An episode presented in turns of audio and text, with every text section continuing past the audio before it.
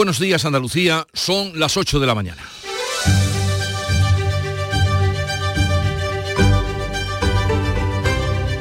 En Canal Sur Radio, La mañana de Andalucía con Jesús Vigorra.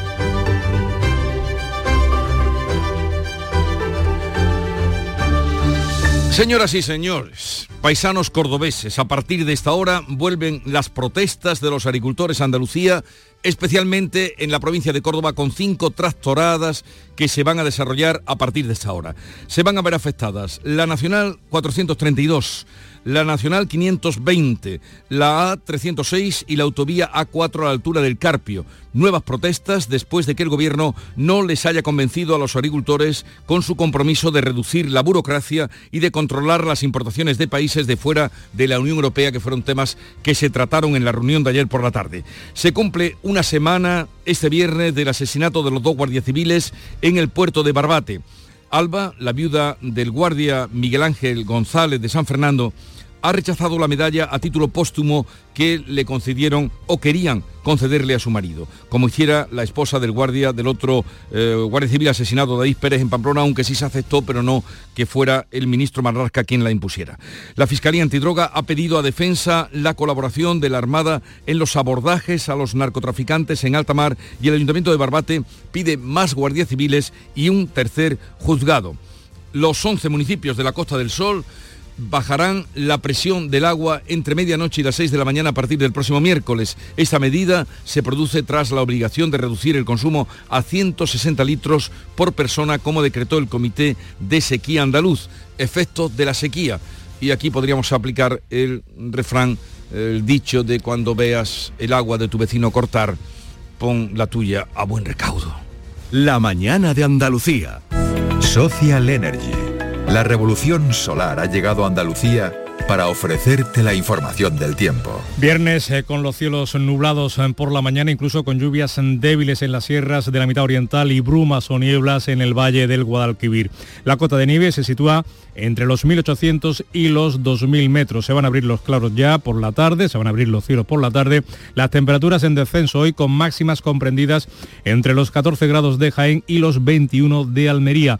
Los vientos soplarán del oeste de moderados a flojos. Desafía los límites con Social Energy. Calidad imbatible, precio invencible. Si no, trae tu presupuesto y te lo mejoramos. Descuentos de hasta 3.150 euros con tu instalación premium con dos baterías. Cinco años de garantía en tu instalación con primeras marcas y dos años de seguro todo riesgo gratis. Pide tu cita al 955 44 11 o socialenergy.es. La revolución solar es Social Energy.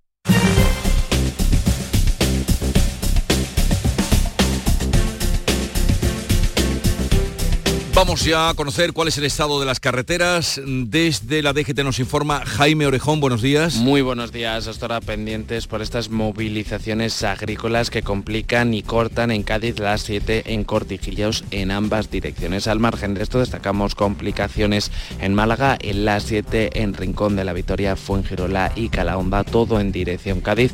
También en Granada, la GR30 en Armilla en dirección Maracena. En el acceso a Sevilla, capital, por la 49 a su paso por Tomares y también complicaciones en Huelva en la A497 en Corrales en dirección Huelva Capital. Precaución en esos tramos y vías.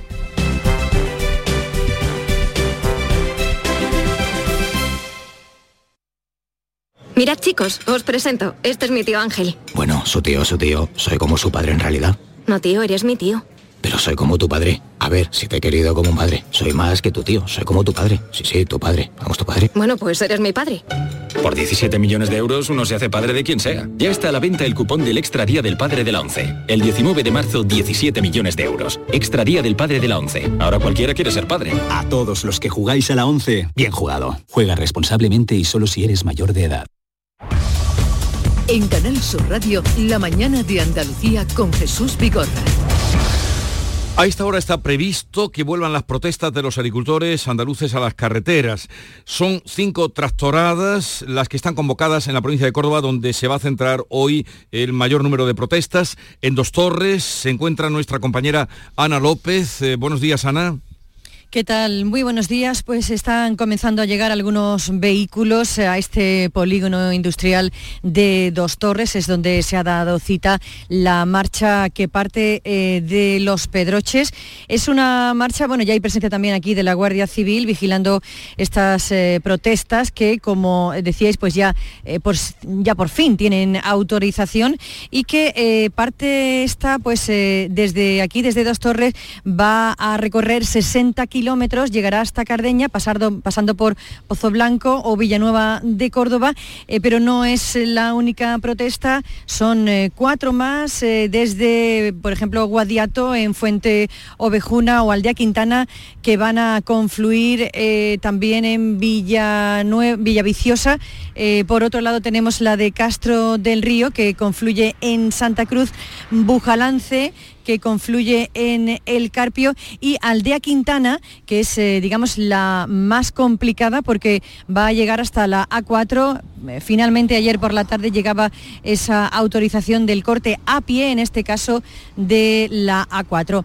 Los cortes, atención, eh, van a comenzar a las diez y media, 11 de la mañana hasta la una de la tarde en todos esos puntos. Son cortes que van a ir precedidos de una marcha lenta de vehículos, numerosos tractores, cientos de tractores nos dicen que van a recorrer la provincia de Córdoba de norte a sur, de oeste a este, de este a oeste a oeste van a intentar colapsar toda la provincia.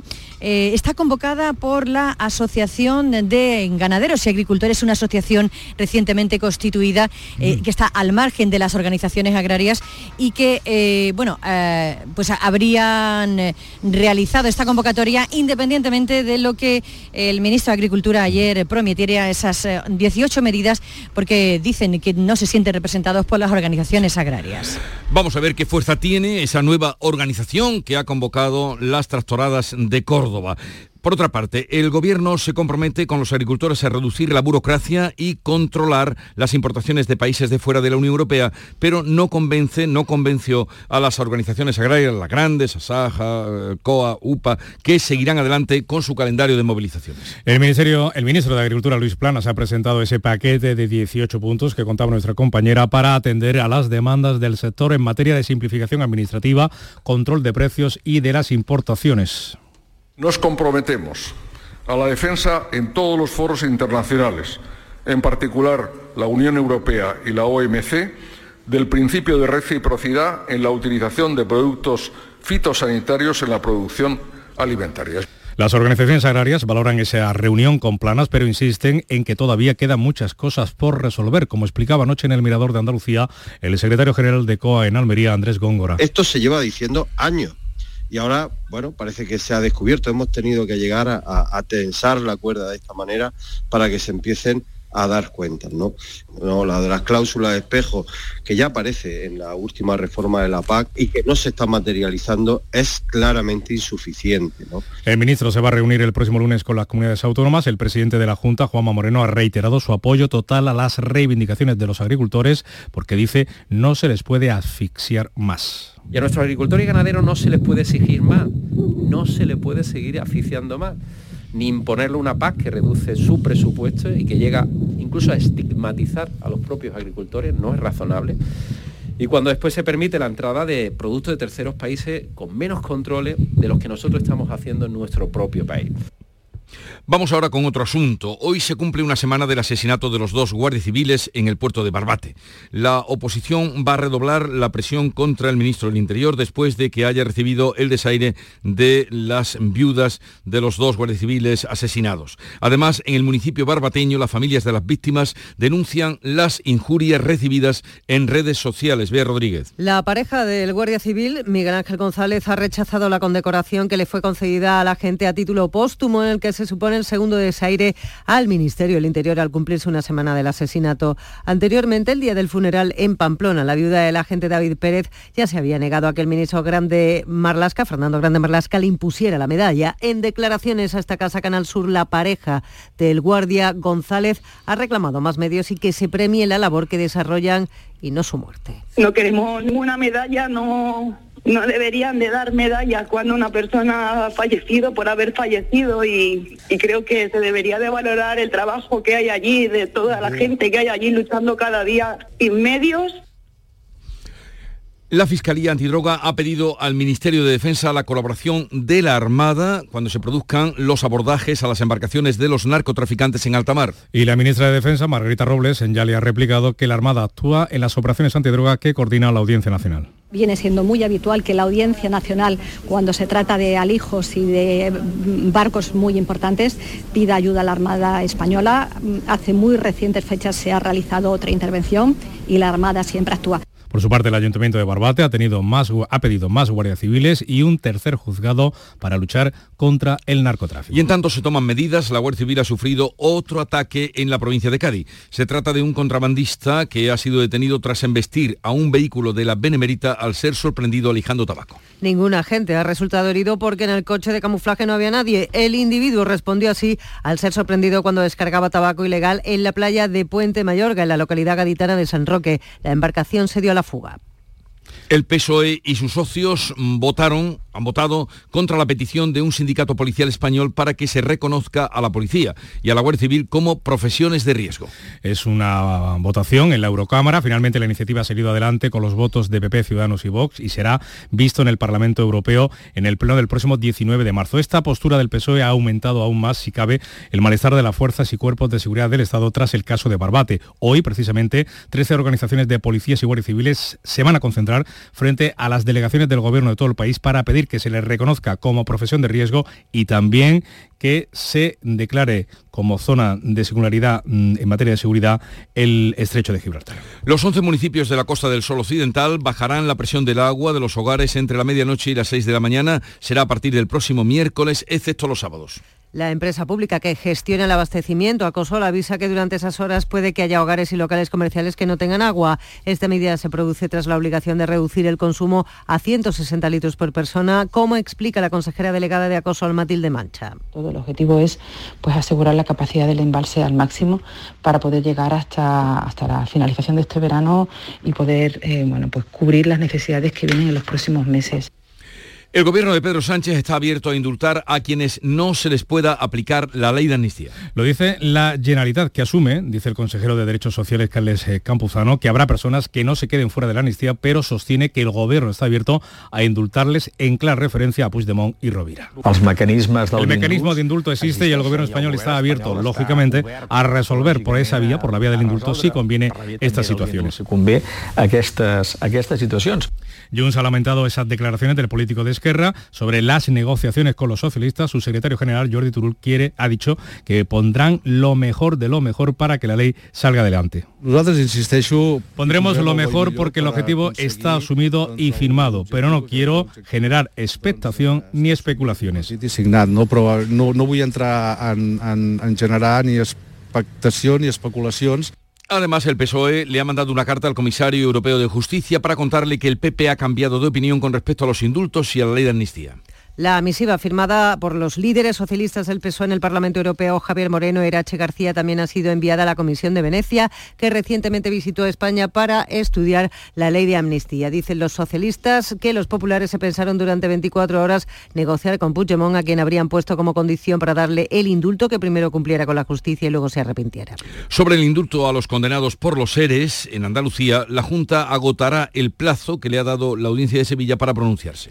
Pues eh, sobre ese indulto, el consejero de Justicia, José Antonio Neto, no ha querido avanzar cuál será el posicionamiento del Ejecutivo andaluz y sostiene que sea cual sea esa decisión, estará siempre sostenida con argumentos jurídicos y no políticos. La cantante María del Monte está citada a declarar esta mañana en los juzgados por el robo en su casa de la localidad sevillana de Gines. También están citadas otras personas que están implicadas en el asunto. Desde los juzgados de Sevilla eh, no está Javier Ronda, pues eh, ya volveremos con él cuando nos esté allí para contarnos lo que transcurre, lo que ocurre esta mañana. El acusado del triple homicidio de Morata de Tajuña ha matado a su compañero de celda en la cárcel de Estremera. El recluso ha sido trasladado a un módulo de aislamiento.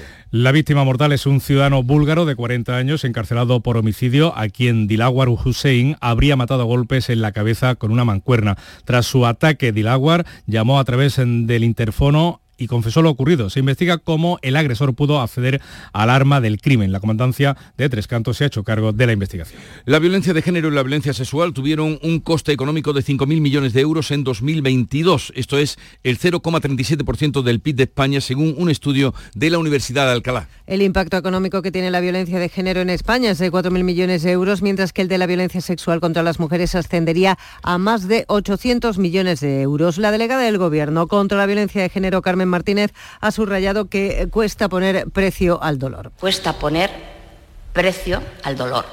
Hay que ponérselo. El dolor tiene un precio.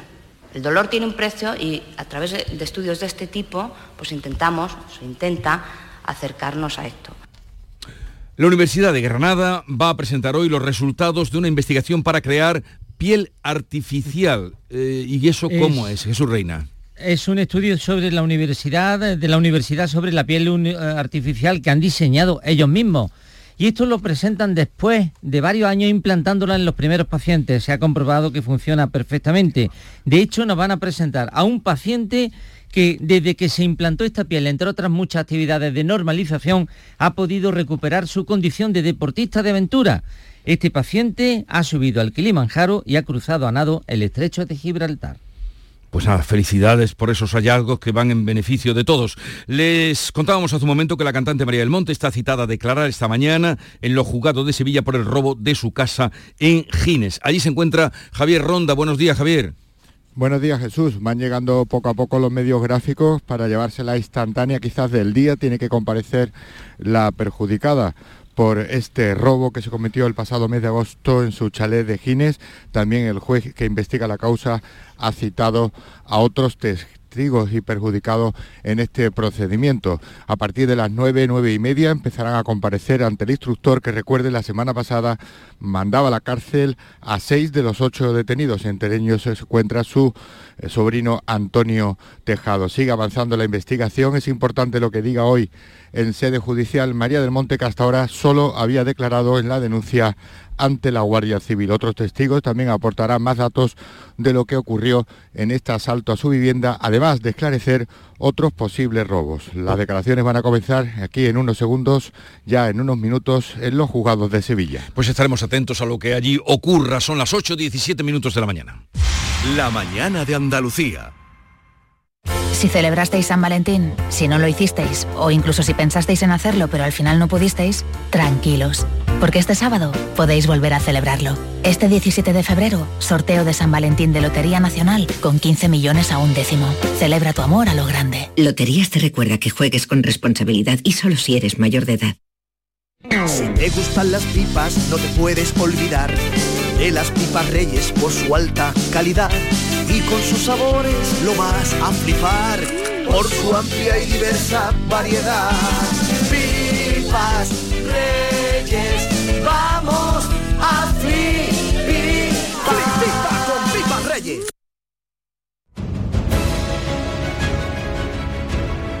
Vamos ahora con las noticias más destacadas del día del ámbito nacional. Beatriz Galeano, ¿qué has encontrado? Bueno, pues yo traigo un reportaje del mundo que habla de un producto que seguro que te recuerda a tu casa y a tu pueblo. Hace un recorrido este periódico hoy por una empresa española de los 70 que desde enero de 2001, de 2021 está en manos de una empresa francesa y es Duralex. El plato de la abuela está intacto tras perder ventas en los 90, quebrar en la pandemia y dejar de producir en 2023. Duralex resiste todas las caídas. Medio siglo después de volverse un mito del desarrollismo, triunfa convertido en un icono del diseño.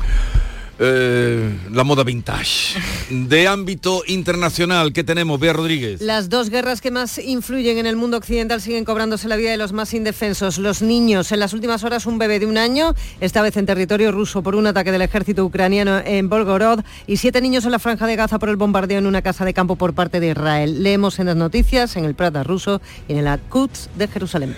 La clave económica del día, Paco Ramón. La leemos en expansión y es que Hacienda se resiste a devolver a las empresas el impuestazo del ministro Cristóbal Montoro. La agencia tributaria se apoya en la doctrina del Supremo, del Alto Tribunal, para acotar más allá de lo que hizo el Constitucional las compensaciones por la subida fiscal del gobierno del PP que fue anulada. Y la noticia deportiva nos la trae Nuria Gaciño. Se le pone al Betis muy cuesta arriba la vuelta de los octavos de final de la Conference League tras perder inesperadamente anoche en casa ante el Dinamo de Zagreb por la mínima.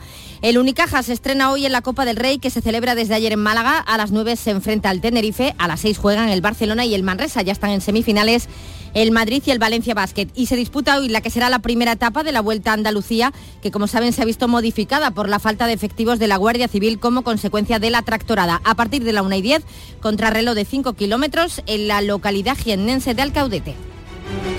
Llegamos así a las 8.20 minutos de la mañana. Es el tiempo de la información local. Atentos. En la mañana de Andalucía de Canal Sur Radio, las noticias de Sevilla con Antonio Catoni. Buenos días. Esta mañana la cantante María del Monte comparece en los juzgados de Sevilla para ofrecer información sobre el asalto a su vivienda por el que eh, permanece en prisión preventiva su sobrino Antonio Tejado. Vamos a estar enseguida en directo en los juzgados de Sevilla. Por otra parte, les contamos que un titular que aporta al informe de comisiones obreras sobre la brecha salarial en nuestra provincia. La mitad de la población de Sevilla, las mujeres cobran de media un 31% menos que la otra mitad. Los hombres, eso dice este informe. Y la plataforma Sevilla Quiere Metro ha conseguido en Bruselas el compromiso del Parlamento Europeo de que va a supervisar los avances en la red de metro. Hoy, por otra parte, primer viernes de cuaresma, Vía Crucis en la Hermandad de la Macarena y velas ante el cautivo de San Ildefonso. El tráfico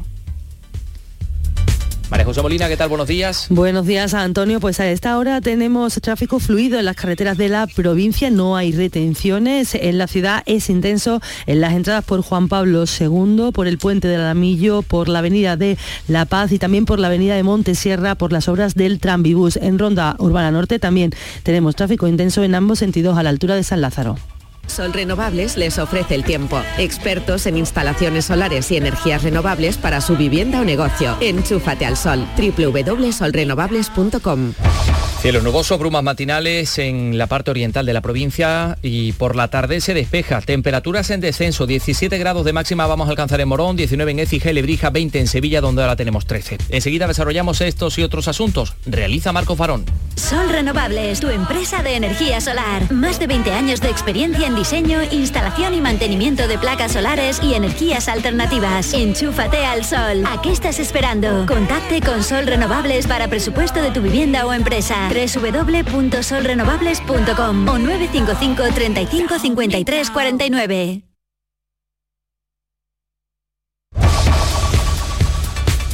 Son las 8 y 22 minutos. La cantante María del Monte comparece esta mañana en el juzgado de instrucción número 16 de Sevilla en calidad de perjudicada por el asalto a su vivienda en Gines en agosto del año pasado. Ya se encuentra en los juzgados Javier Ronda. Javier, buenos días.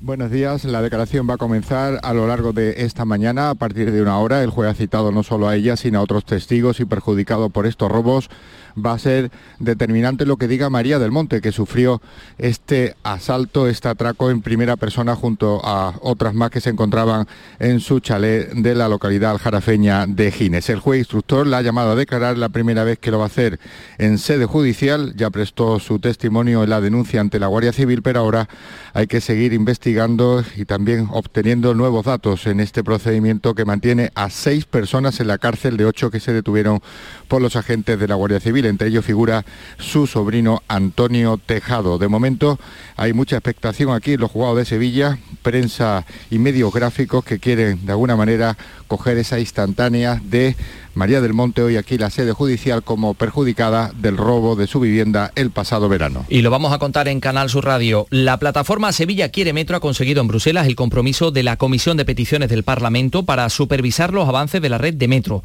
Esta plataforma ciudadana ha reclamado el compromiso de las administraciones para que se lleven a cabo las líneas 2 y 3 con la máxima celeridad posible para poder acceder así a la financiación de los fondos FEDER. Pilar González, buenos días. Buenos días. Que la Comisión de Peticiones sobre este asunto permanezca significa que ambas administraciones están obligadas a informar periódicamente de los avances que se produzcan. De ahí la satisfacción del portavoz de Sevilla Quiere Metro, Manuel Alejandro Moreno. Veo muy positivo también que periódicamente tanto la Junta de Andalucía como el Gobierno de España manden esos informes periódicos, pero la ciudadanía tiene que saber cuáles son estos avances y cómo están discurriendo. Otra, otra entidad ciudadana, la Asociación Cívica del Sur, abandona la candidatura de Itálica como patrimonio mundial, cuya defensa asumirá ahora la Junta de Andalucía. 824. vuelve a Tomares España a debate con los más interesantes análisis de la actualidad.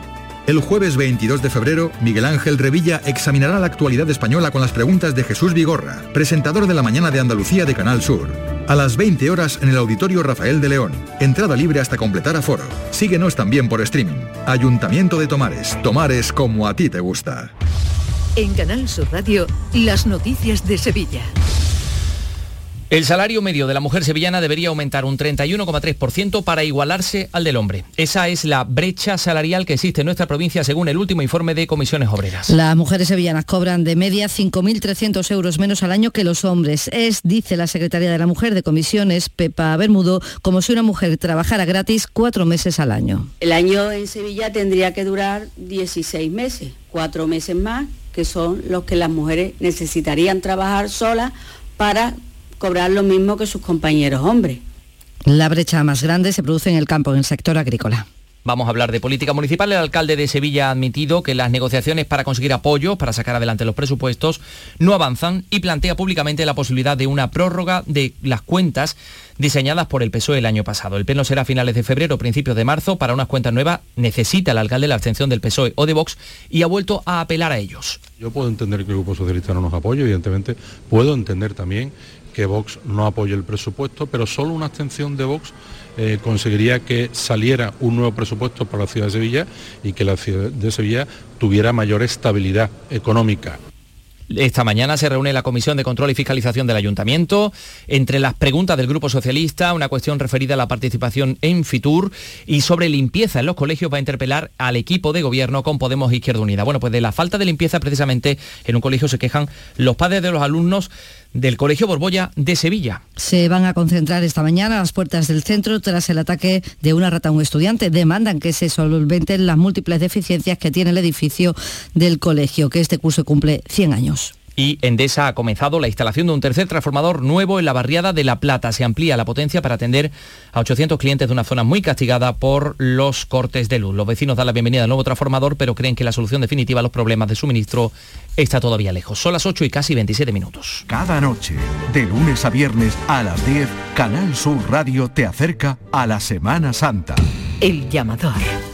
La Policía Nacional ha detenido en Nervión a un hombre por estafar 75.000 euros a una mujer con la que tenía una relación sentimental interesada. La policía lo tipifica como estafa amorosa. Durante tres años le pidió dinero a esta mujer para solucionar falsos problemas de herencias o por motivos médicos de allegados. Una situación que pudo mantener hasta que la víctima se dio cuenta, como explica el portavoz de la policía, Juan Manuel Torres cuando la mujer se percató de que podía estar siendo víctima de una estafa, le exigió la devolución de las distintas cantidades que ascendían a 75.000 euros, con un resultado infructuoso, ya que además acabó siendo amenazada por el autor al objeto de que no le dijera a nadie nada de lo ocurrido.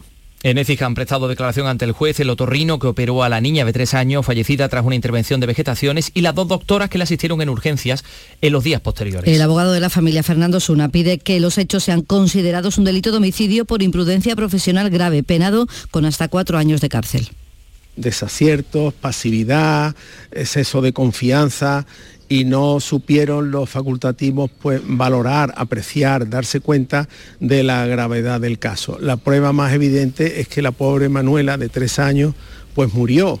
Día del cáncer infantil, más de 82% de los niños con cáncer se curan, pero el 75% de los supervivientes experimentan secuelas.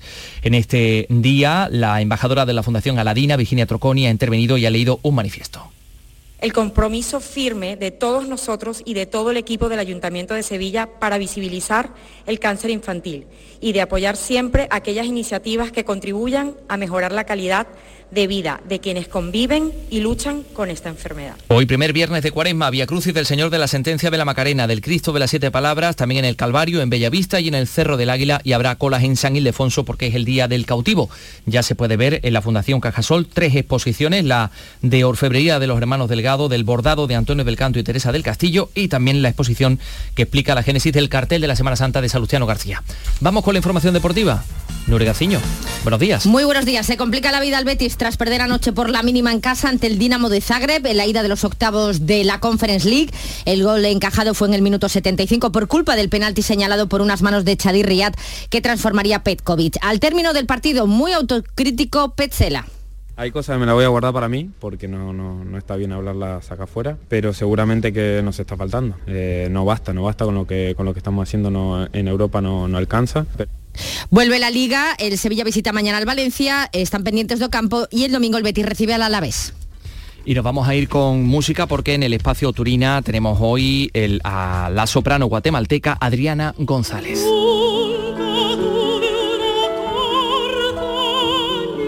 13 grados en Sevilla capital.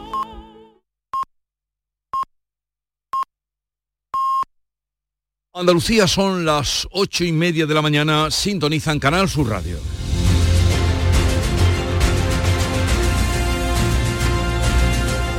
Y en un momento vamos a abrir tertulia sobre los temas de actualidad con Ana Cabanilla, Silvia Moreno y Javier Rubio. Y a partir de las 9 vamos a tener ocasión de hablar con Carmen Calvo, flamante presidenta del Consejo de Estado, es vicepresidenta del eh, gobierno, del primer gobierno de, de coalición, consejera durante muchos años aquí en la Junta de Andalucía, consejera de Cultura durante dos legislaturas.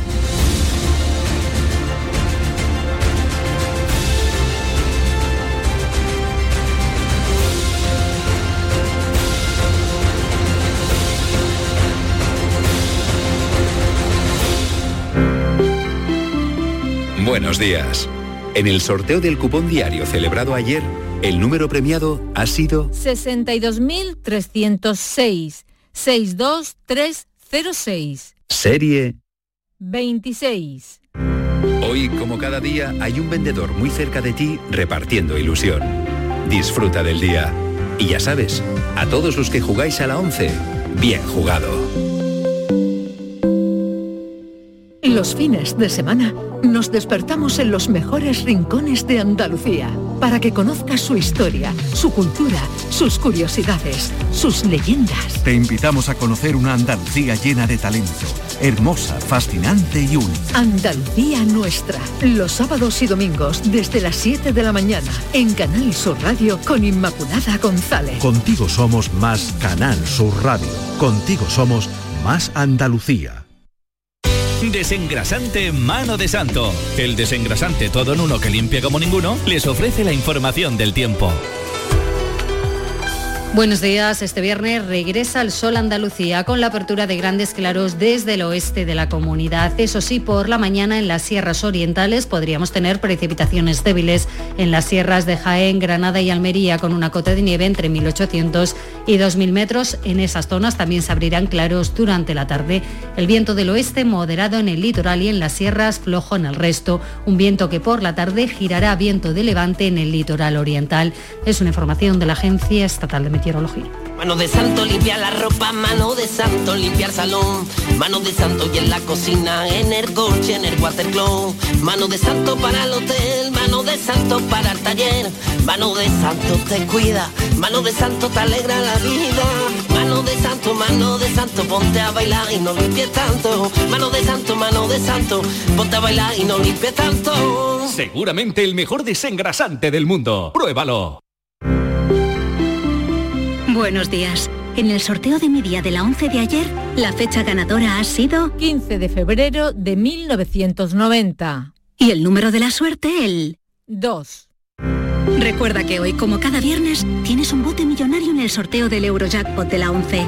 Disfruta del día. Y ya sabes, a todos los que jugáis a la 11, bien jugado.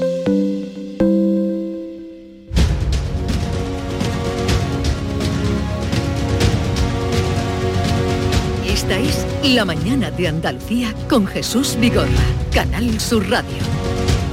Y para comentar la actualidad de este viernes 16 de febrero están con nosotros Ana Cabanillas de El Periódico de España. Ana, buenos días. Buenos días, Jesús, buenos días a todos. Eh, me acompaña Silvia Moreno del Diario El Mundo. Hola Silvia. Muy buenos días. Y Javier Rubio. Buenos días Javier. Hola, muy buenos días. ¿Estáis todos bien? Todos bien, gracias a Dios. Vale, pues me alegro de, de encontraros bien y He saludables. venido paseando, he venido paseando hoy. ¿Y qué tal está el tiempo agradable? Ya está muy agradable. fresquita la mañana, pero bueno. Incluso ya se oyen a la hora que vengo yo, que es... Los trinos de los, Los- pájaros. Sí, ya sí, ya sí. Pero no acabo de saber qué, qué pájaro es el que trina. Eso a ver no si tú un día te vienes conmigo a las 5 de la mañana. Sí, y- pero vamos, yo tampoco... Así que preguntarle a un ornitólogo, yo no. Pero tú- los árboles sí que sabes diferenciarlos Bueno, bien. A ver, eh, hoy se cumple, este viernes, se cumple una semana de los eh, trágicos, tristes, eh, degradantes sucesos de Barbate, lo que ocurrió en el puerto. Bueno, toda la semana se le ha estado dando vueltas.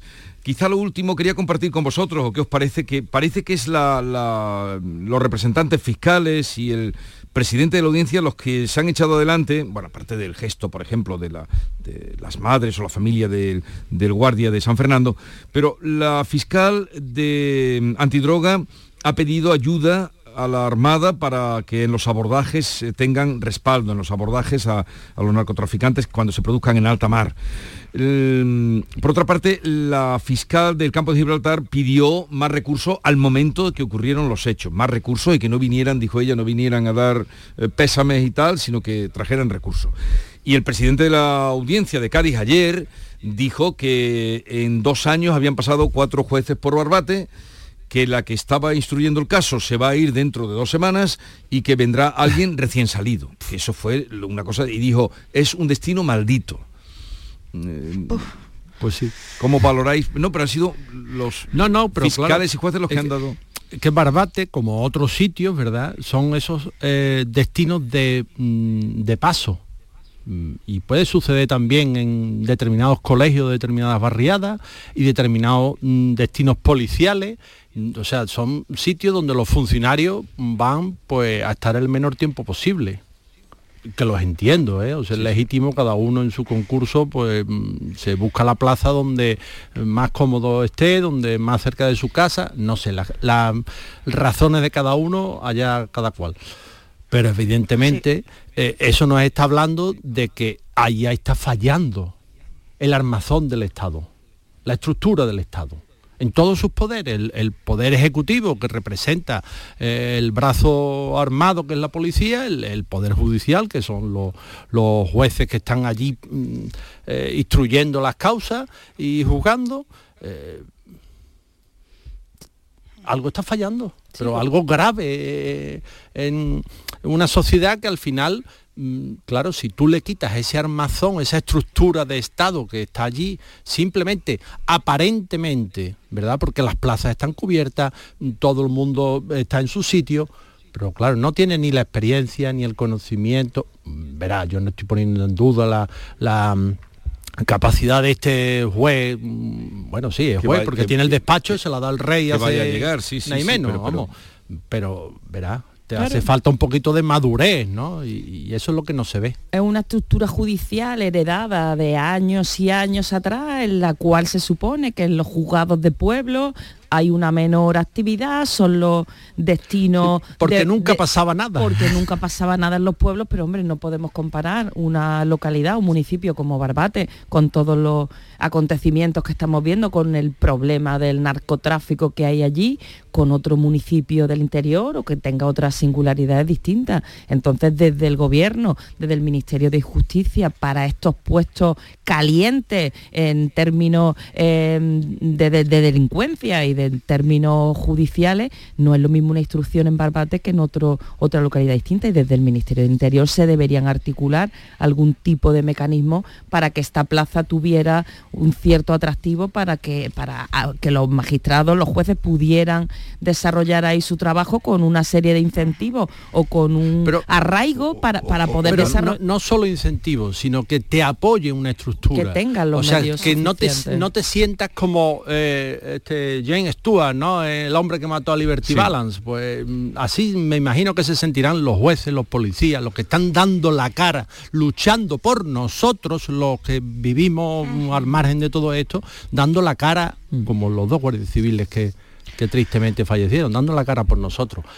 El campo de Gibraltar y, y la provincia de Cádiz es frontera con todos los elementos mm, negativísimos que tiene la frontera.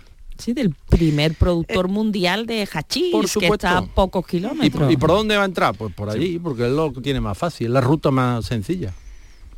Sí, pero que al final que sean, que sean los propios eh, funcionarios de la justicia los que tengan que pedir ayuda de esta manera, que yo creo que, eh, nos resulta sorprendente a todos, además en unos términos tan duros, ¿no? Como son eh, eh, destino maldito y lo digan así tan a las claras y en cuanto puedan cojan la maleta y se vayan, ¿no? Yo creo que esto es un síntoma claro y una consecuencia del abandono que se ha sufrido en el, no solo en el campo de Gibraltar, sino en toda la provincia de Cádiz, que como bien decíais, es frontera, ¿no?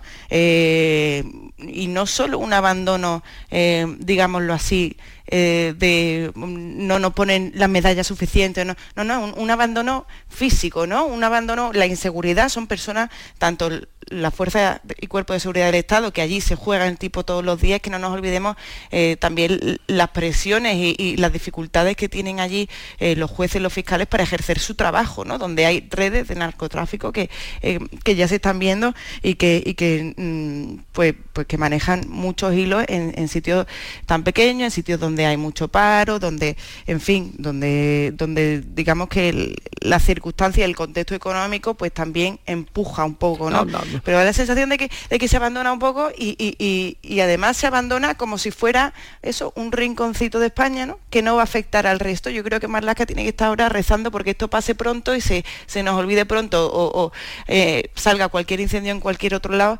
eh, pues para que, para que eso, para que, para que se enfríe, pero no nos damos cuenta de que es que esto tiene una dimensión eh, que afecta ya todo el, a todo el Estado, más allá de Cádiz y más allá, de, eh, de la frontera en sí misma, ¿no? Porque esto, esta droga que entra por, eh, por Cádiz, después, evidentemente, es un lugar de paso.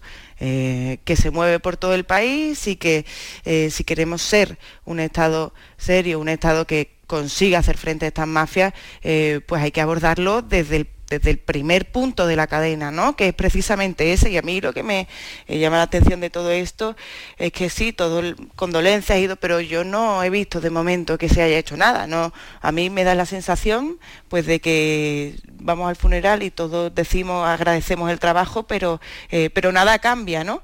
Con lo cual, bueno, a ver si por lo menos a raíz de esta desgracia, porque no tiene otro nombre, eh, pues algo se mueve, No, algo se mueve. lo grave es que ahora tenemos el foco puesto en Barbate Sí. y estamos escuchando Mm. al presidente de la audiencia, los fiscales antidroga y, y con esta clamor de, de falta de medios que tiene. Pero es que llevan años diciéndolo. Si repasamos la memoria de la Fiscalía Antidroga, que, que estos días lo estamos repasando y en el mundo hemos puesto el foco, en la memoria del año pasado, ya los propios fiscales antidroga están diciendo, oiga, que la zona de Barbate por la noche esto es una auténtica autopista de, de la droga, porque es que eh, para transportar el hachís que viene de Marruecos hay una serie de, de naves industriales donde se guardan las narcolanchas. Hay una red, una hay estructura red, per- hay- per- perfectamente organizada. Y, ellos han an- dicho cómo es. Y frente a eso, ¿qué estamos oponiendo nosotros? Estamos oponiendo a unos funcionarios que están allí mm, porque no tienen otro sitio al que ir y que están deseando, yo también lo haría, deseando de quitarse de en medio de allí,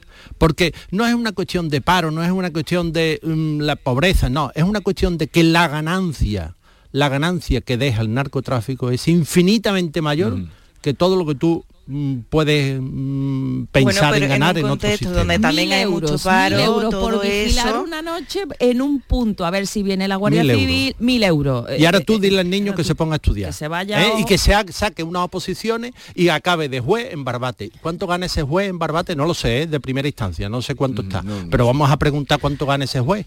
Entonces, por una noche, mil euros. Mil euros. eh, vale que sean dos o tres mm, por semana. Al final del mes, ¿cuánto dinero tienes tú en el bolsillo? Sin oficio ni beneficio, simplemente por jalear las narcolanchas cuando están en el, como se ve en el vídeo, ¿no? Y esto se sabe y ¿Eh? no o sea, que es que la desproporción es tan brutal que si nosotros no ponemos el Estado, el Estado no pone medio, pues le van a tumbar, vamos, nos van a tumbar el pulso.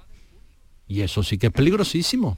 O sea, lo de, lo de esa zona es, cuidado, mm, que nos deslizamos hacia el narco, ¿eh?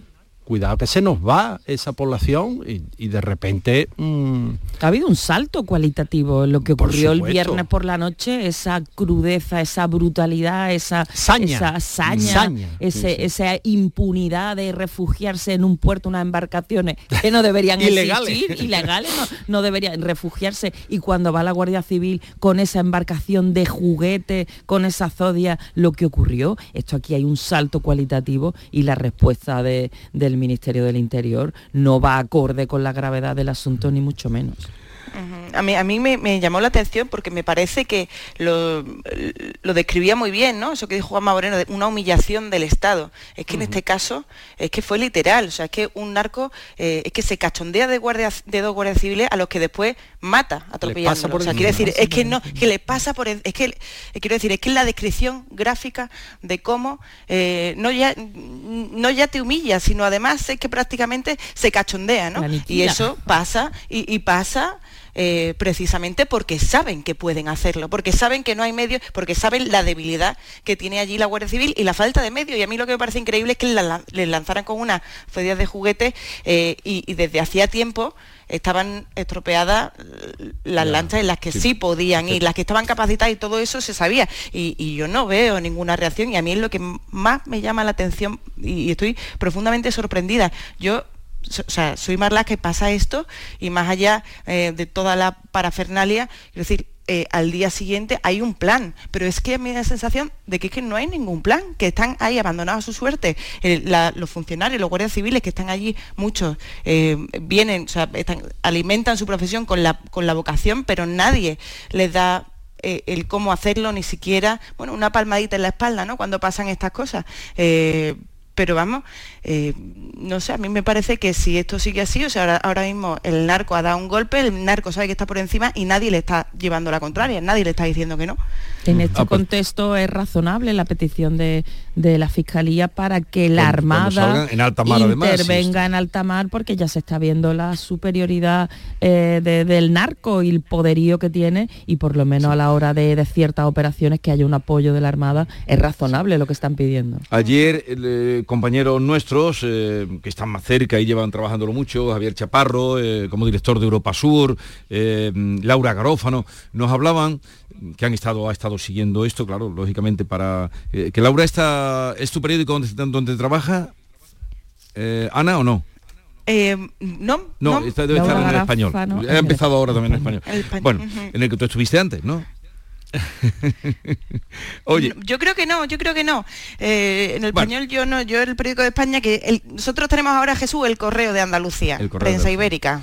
Eh, pues bueno, el caso es que ella ha estado trabajando y decía que lo que le contaban es que cuando estaban las narcolanchas también ilegales, eh, prohibidas, pero que cuando aparecía la Guardia Civil se iban. Se iban. Pero que el otro día pues fue ya afrontar lo que estáis diciendo, un salto, acto, salto cualitativo, un acto, un acto grave de decir además a, de chulería. cara descubierta, con gente jaleando y, y, la prueba está que los detuvieron al día siguiente, se sabe quiénes son, se sabe quiénes son los pilotos, quiénes son los, los que dan el aviso, los que están en los puestos, se sabe, se sabe, porque al final es una población pequeña, quiera que no, y todo el mundo se sabe quién trapichea, quién no, quién está vigilando, quién alija. Esto nos ha permitido conocer, estamos conociendo muchas cosas porque está contando. Algo tendrá que pasar. ¿O no? Hombre, ¿Qué, es lo peor? Es lo peor, la sensación de que no pasa nada, de que los, sucesos son tan escandalosos que al final se diluyen. Eh, eh, tú lo has dicho al comienzo, hace una semana de este hecho tan terrible dentro de una semana estaremos hablando nosotros también. O ya estaremos en otra, cosa. En otra cosa. Es que al final es una cuestión de, mm, de perseverancia, de, de constancia. Y eso solo lo puede hacer el Estado que es el que tiene la herramienta, es el que tiene la capacidad de permanecer, de aguantar, de... Mm, perseverar. Sí, porque las- Los la- ciudadanos, pues nos vamos, ya, ya ahora tengo ya la cabeza eh, a pasar carnaval, pues ahora ya Sí, la cuaresma allí, eh, y la- y- y en tiempos las pasados vacaciones y no sé qué. las asociaciones antidrogas Claro. estuvieron muy implicadas eh, cuando en la época de Chamizo, ¿no os acordáis? Cuando Sí, eh, las manifestaciones, la madre aquella que fue una vez eh, con el hijo muerto que, que cogió eh, Chamizo, pero era de cómo estaba afectando a, a los jóvenes. A ver, a- algo tendrá que ocurrir. Pero hay cosas también, digo, de lo que estamos sabiendo. Yo no sabía que porque me he enterado porque he dado la noticia, eh, la policía y la Guardia Civil no están consideradas profesiones de alto riesgo, no tienen esa esa catalogación. Laboral, quiere decir, claro. Sí la tiene la policía local. Vamos, hoy Ah, se ¿sí? van a manifestar, sí. Hoy se van a manifestar eh, 13 eh, asociaciones, creo, de, de policía pidiendo que sean considerados profesiones de, de alto riesgo, la Guardia Civil y la policía. Que no lo Pues tienen. No, no lo sabía, la verdad. Es sorprendente, ¿no? Que la policía local sí Eso, eh, tenga esa, lo más cata- sorprendente es eso, esa ¿no? catalogación y no, y sin, no sin la Guardia quitarle Civil. ningún mérito a la policía local. Sí, ¿eh? Pero, sí, que hacen una no, gran labor, No pero, parece hombre, que se hoy- enfrenta a los mismos pero, riesgos. pero, eh, eh, sí. Adelante, Eh, eh, adelante, vamos, adelante. Esta, esta misma semana, sí, había una votación en, en el Parlamento Europeo, Sí. ¿no? Eh, Mm. sobre si deberían considerarse eh, profesiones de alto riesgo y el Partido Socialista ha votado que no. Y a mí con lo que decíamos de asunción de responsabilidad o de hacer algo, a mí me da la sensación de que Marlaska ya está eh, en ese puesto para aguantar. O sea, para aguantar, y ha tenido tantas polémicas, ha sido tan cuestionado, ya quiero decir, y ya me da la sensación de que no le pasa factura, ¿no? Eh, empezó la primera legislatura con aquel salto masivo a Ceuta, después tuvimos no también la, la de- la vuelta, la vuelta masiva de menores, la vuelta, eh, la devolución en caliente, ¿no? Todo, eh, incluso los socios del gobierno, pues bueno, sí, protestar un poco, pero ahí sigue, ¿no? Y me da la sensación de que esta, este es el modus operandi, ¿no? De Marlaska, es aguantar, aguantar y que pase. Y ya pasará. Y total, como eh, él ya, quiero decir, su figura, así que es verdad que está muy desgastada y ya llevamos años que ha sido muy cuestionado desde todos los frentes posibles, pues es que yo creo que ya no le hacen daño estas protestas, ni le hacen daño, ni ya él asume, bueno, pues que sí, que tiene a gran parte de, eh, de los cuerpos con los que se relaciona en contra y, que, dependen de él en contra. Y, no sé, a mí me, también eso me sorprende, el caparazón que tiene, porque por muchas protestas que haya, no hay ni reacción de Marlaska, ni parece que el PSOE se mueva, ¿no? El PSOE que también ahora, como tiene esta alianza con ciertas fuerzas nacionalistas, que lo que han hecho es a- a- apartar a la Guardia Civil y si puede ser la Policía Nacional también eh, a, a- una esquinita del Estado, ¿no? que no entren en sus territorios, pues mm, no sé, yo no sé si esto tiene algo que ver, pero a mí la posición del Partido Socialista, que es un partido de Estado, no nos olvidemos, que es un, un partido sobre el que se fundó la democracia y que ahora abandone a su cuerpo de fuerzas de seguridad, pues a mí me sorprende. Pero bueno, yo confío en que, en que esto se corrija, que siempre hay tiempo. De Marlaska escribía el otro día Ignacio Camacho en ABC un artículo prodigioso, maravilloso, ¿no? Y venía a decir eso, ¿no? Que las la expectativa o la confianza que nos suscitaba el nombramiento de Marlaska, ¿verdad? Que se había fajado contra ETA y había instruido muy bien la Audiencia Nacional. Y bien, era un eso? juez que se había, Sí, sí, sí, había- se había jugado. y había corrido riesgo. Y, y claro, y de repente esta sucesión, que no ha sido exhaustiva, por supuesto, lo que ha dicho Ana, ¿verdad? Todas las cosas que ha ido encadenando una tras de otra, y tú dices, bueno, pues, y, y concluía, ¿no? O venía a concluir, eh, claro, lo que te queda es la dignidad de mirarte al espejo, ¿no? Y decir, bueno, pues me he equivocado, lo siento. La función del fusible es saltar. Pero aquí el fusible está chamuscado no desde hace Pero será- dos legislaturas y no salta. Pero- Entonces dices tú, pues se nos va a quemar la instalación. Pero si no se nos ha quemado ya, pero será el síndrome de del ministerio o el, sí- el síndrome del poder porque Marlaska no, del poder. no lo conoce mm, no lo reconocemos ninguno el síndrome del poder. incluso o sea, en el eh, libro que escribió que se te cuadren los, los guardias civiles de la puerta. pero ya no se le cuadran que- ahora le están recibiendo ya No, no, pero el que está allí se te ti- tiene Eso que sí, cuadrar. ¿eh? Y tú le dices a ese, ve a por tabaco y va a por tabaco que le ha dado una orden el ministro. y toda la corte de asesores, Claro que que muchas sí, veces claro cuando sí. los ministros están rodeados por esa eh, pléyade de asesores que, que en Una fin, nube, esto- eso sí que es una nube. que, que los desconecta, ¿no? De- del suelo y de la realidad que están viviendo en cada sitio, porque esta huida hacia adelante, el otro día es que parecía como, Claro. como de recochineo. ¿Qué- Dijo que iba a un refuerzo de seis agentes. Con lo que está ocurriendo, ¿tú cómo puedes salir No, y- diciendo que va a haber un refuerzo de Y yo seis me pregunto? ¿quién sería el que le aconsejó, oye, no, ve al funeral y, y ponle la medalla a título póstumo? Porque claro, eso ya se sabría. O sea, la- Del malestar que había. del malestar, de que la viuda... Y si no, para eso tienen gente que y se si vaya y no, entere. pregunta y entérate, ¿no? Pero no, vas allí No, no, y- y, y estás en el acto y, y todavía haces el, el- el ademán, ¿no? Y entonces te tienen que parar, eh, quedas Es desairado. que si vas allí es para pedir perdón, por lo menos, para pedir perdón por lo que ha sucedido, porque tú tienes una responsabilidad, vale, que tú no estabas allí, tú tienes unos responsables, pero evidentemente todas esas quejas se habían elevado desde hace mucho tiempo. Sí. O sea, a- Mm. es que tú como tienes la cara de plantarte, o sea, sin sin disculparte de verdad, pero por pero ya ni siquiera por una cuestión política, sino por una cosa ya casi humana, ¿no? Humana, efectivamente. O sea, de- Sí, ese- sí. esa mujer, esa viuda doliente, ese sufrimiento que está allí en carne viva y esa insensibilidad, ¿no? Sí, cuando tú, esa, esa viuda, eh, cuando haya visto esas Claro. imágenes que nos conmueven a todos, Claro. si es tu marido, Sí. es, que es terrible. Pero también ahora, sin llegar a que estuviera el presente, pero la, la viuda Alba, que se llama, la viuda de- del Guardia Civil de San Fernando, ha rechazado la medalla que le ofrecían a título póstumo Mm. también. Y ha dicho algo que en eso yo estoy muy de acuerdo, pero en general, eh, a título póstumo ya... Ya. Claro, del, del- Pero no, no al Guardia Civil, sino a tantos que hemos visto a título póstumo enseguida. Mm. Se muere alguien ya con un- mucha edad, porque se muere alguien repentinamente, pero cuántas hemos visto ya a título póstumo. mm, Bueno, y Sí, no, los no. nombramientos. El reconocimiento hay que hacerlo en vida, ¿no? Y el reconocimiento ¿no? es solo Claro, decir te sí. pongo una medalla. El reconocimiento se hace en muchas cosas. Pues el reconocimiento se hace en los medios, se hace en el agradecimiento de- en, en la nómina, el, el agradecimiento, Sí, sí, sí, en fin, estamos hablando bien. de un puesto de trabajo de un de un funcionario que se juega la vida, o sea, literalmente. O sea, decir te doy una medalla cuando ya, en fin, eh, te estamos enterrando, ¿qué sentido tiene? Que Pero yo y lo- cuando has dicho tú entender. también de los dineros está bien, porque la dignificación profesional debe también ir aparejada de una dignificación económica, que no siempre ocurre.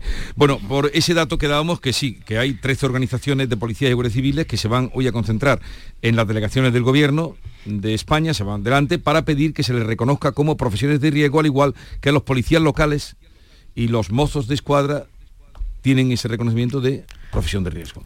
Tú me dirás a mí sí, la Guardia Civil Los mozos, y, sí. y la, y la policía. Eso, eso he pensado yo, los mozos sí. Y, Eh, y la policía local. ¿Y por qué unos sí y unos no? pues eso. No tiene mucho sentido. Pues no, esto. no, no, no, Pues no lo eso. sabía. Eh, hablaremos luego también de las elecciones, nos pilla de lejos, pero va a tener una repercusión importante, ¿no? Las elecciones eh, gallegas. Eh, y a partir de las 9 voy a saludar a Carmen Calvo, flamante presidenta del Consejo de Estado y autora de un libro que acaba de aparecer, pero del libro y no vamos a hablar, porque luego vendrá otro día, que no es que tiene gira por Andalucía, ya se lo diré para que no me haga un umbral. Eh, pero mm, pero lo, lo del campo, ¿cómo lo estáis viviendo? Hoy ha salido, em, hoy se, casi se concentra todo en la provincia de Córdoba, con cinco tractoradas que van a transitar de norte a sur y de este a oeste, eh, con una asociación nueva que ha salido, Asociación de Agricultores y Ganaderos. Bueno, en cualquier caso, eh, lo que también se ha vivido, este ya es el decimoprimer día de, de movida de los agricultores. ¿Qué percepción Sí, pero un poco intermitente, ¿no? Mm. Por, por lo que yo, vamos, eh, lo que me manejo en el día a día, ¿no? Porque sí, el miércoles, por ejemplo, pues sí, aquí en Sevilla, por lo menos, mm, cortada la ciudad, ¿no? Los accesos.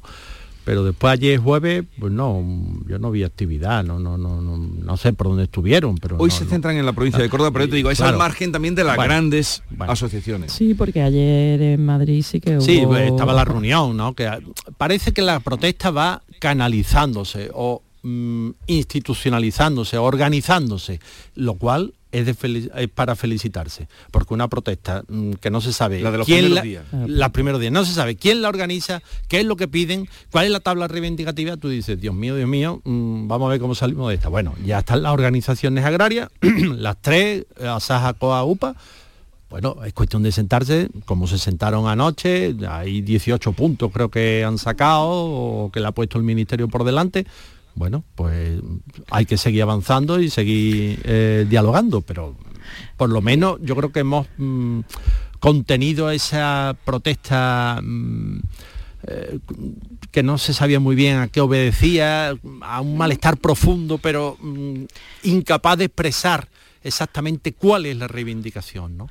Pues, pues, yo creo que yo creo que justo al contrario, Javier. Fíjate, yo creo que si esta si esta manifestación, si estas protestas han triunfado, eh, como no han triunfado ninguna otra que se han organizado desde la, desde las asociaciones agrarias, eh, es porque precisamente venía de abajo, o sea, era una cosa casi espontánea y era el malestar eh, que se había organizado de una forma pues independiente y autónoma, a través de grupos de WhatsApp, como vimos, eh, y, a mí me parece que sin esa fuerza y sin ese, eh, que están revestidos ahora mismo de que, eh, y, yo creo que tampoco es cierto eso de que no se sabía muy bien qué pedían, ¿no? Yo creo que sí que eso lo hicieron muy bien en todos los medios y todos los micrófonos que tuvieron a su alcance, dejaron muy bien cuáles eran sus reivindicaciones, ¿no? Que eran pues, la competición con terceros países, la burocracia y ahora las organizaciones agrarias se están nutriendo de esa fuerza que le ha dado el propio malestar del propio campo para sentarse, cosa que está bien para contener sus reivindicaciones, pero no han parado las protestas. Y yo no tengo muy claro si no las han parado porque no les satisface